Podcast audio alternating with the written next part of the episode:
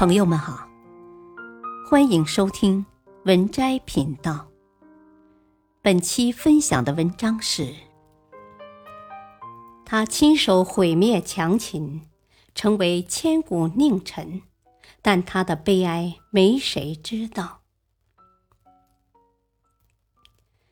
史书上说，赵高很会算计，也很会隐藏自己的秘密。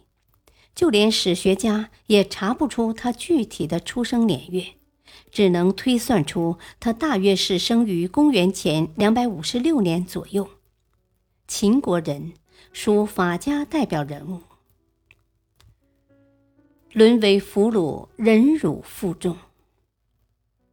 实际上，赵高出生于赵国，而且他还是赵国贵族后裔。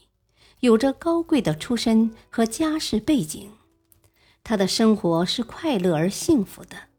谁知好景不长，在公元前二百二十八年，秦国灭掉了赵国，父亲和四个哥哥被秦军所杀。赵高为保全性命，成了秦国俘虏而入狱。真是三十年河东，三十年河西。赵高从一高大上的富豪公子，一下跌入备受折磨的阶下囚生活，简直是天堂和地狱的差别。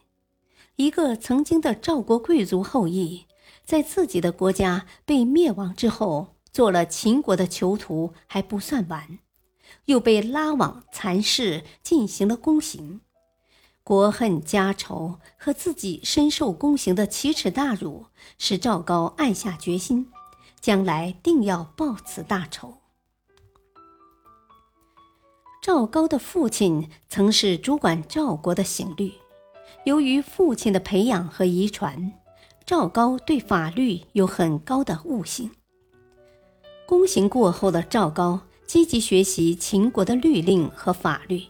然后通过一系列的选拔和考试，终于顺利进入朝廷。复仇的种子一直深埋心中，他要有步骤地实施自己的计划，抓住机会实施计划。由于他出身赵国贵族，文化修养很高，又机智过人，便很快得到秦始皇的赏识。为了达到潜藏于内心的目的，赵高无时无刻不在揣摩秦始皇，随时制造迎合讨好秦始皇的机会，给秦始皇的感觉是他办事谨慎可靠。这时，他做了中车府令，负责管理皇家的车马及日常出行。赵高还有个特长是书法功力深厚。秦始皇又把大部分机要文秘工作分派给他。赵高在秦始皇身边工作了六年，几乎没有一点纰漏瑕疵。秦始皇觉得赵高应该是自己的肱骨臂膀，一个会办事、会办案、会开车、会书法、修养高的全能型复合人才，应该是培养皇子的最佳人选。因此，赵高被任命为公子胡亥的师傅。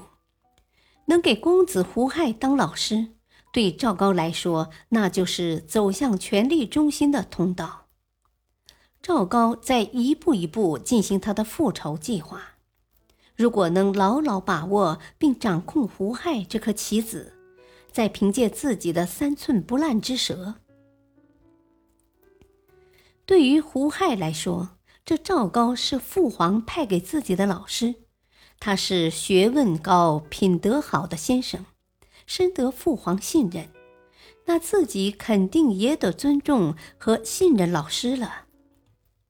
他怎么能知道老师将会把自己推向权力的顶峰，同时也膨胀了老师的权力，最终把自己沦为老师的傀儡呢？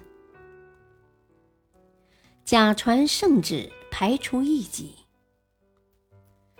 秦始皇在位之时赵高虽深得秦始皇信任但手中实权不大。文有丞相李斯武有大将军蒙恬而赵高的职位和权力都在这两位之下。想要复仇机会不成熟忍着。感谢收听。下期播讲二。敬请收听再会。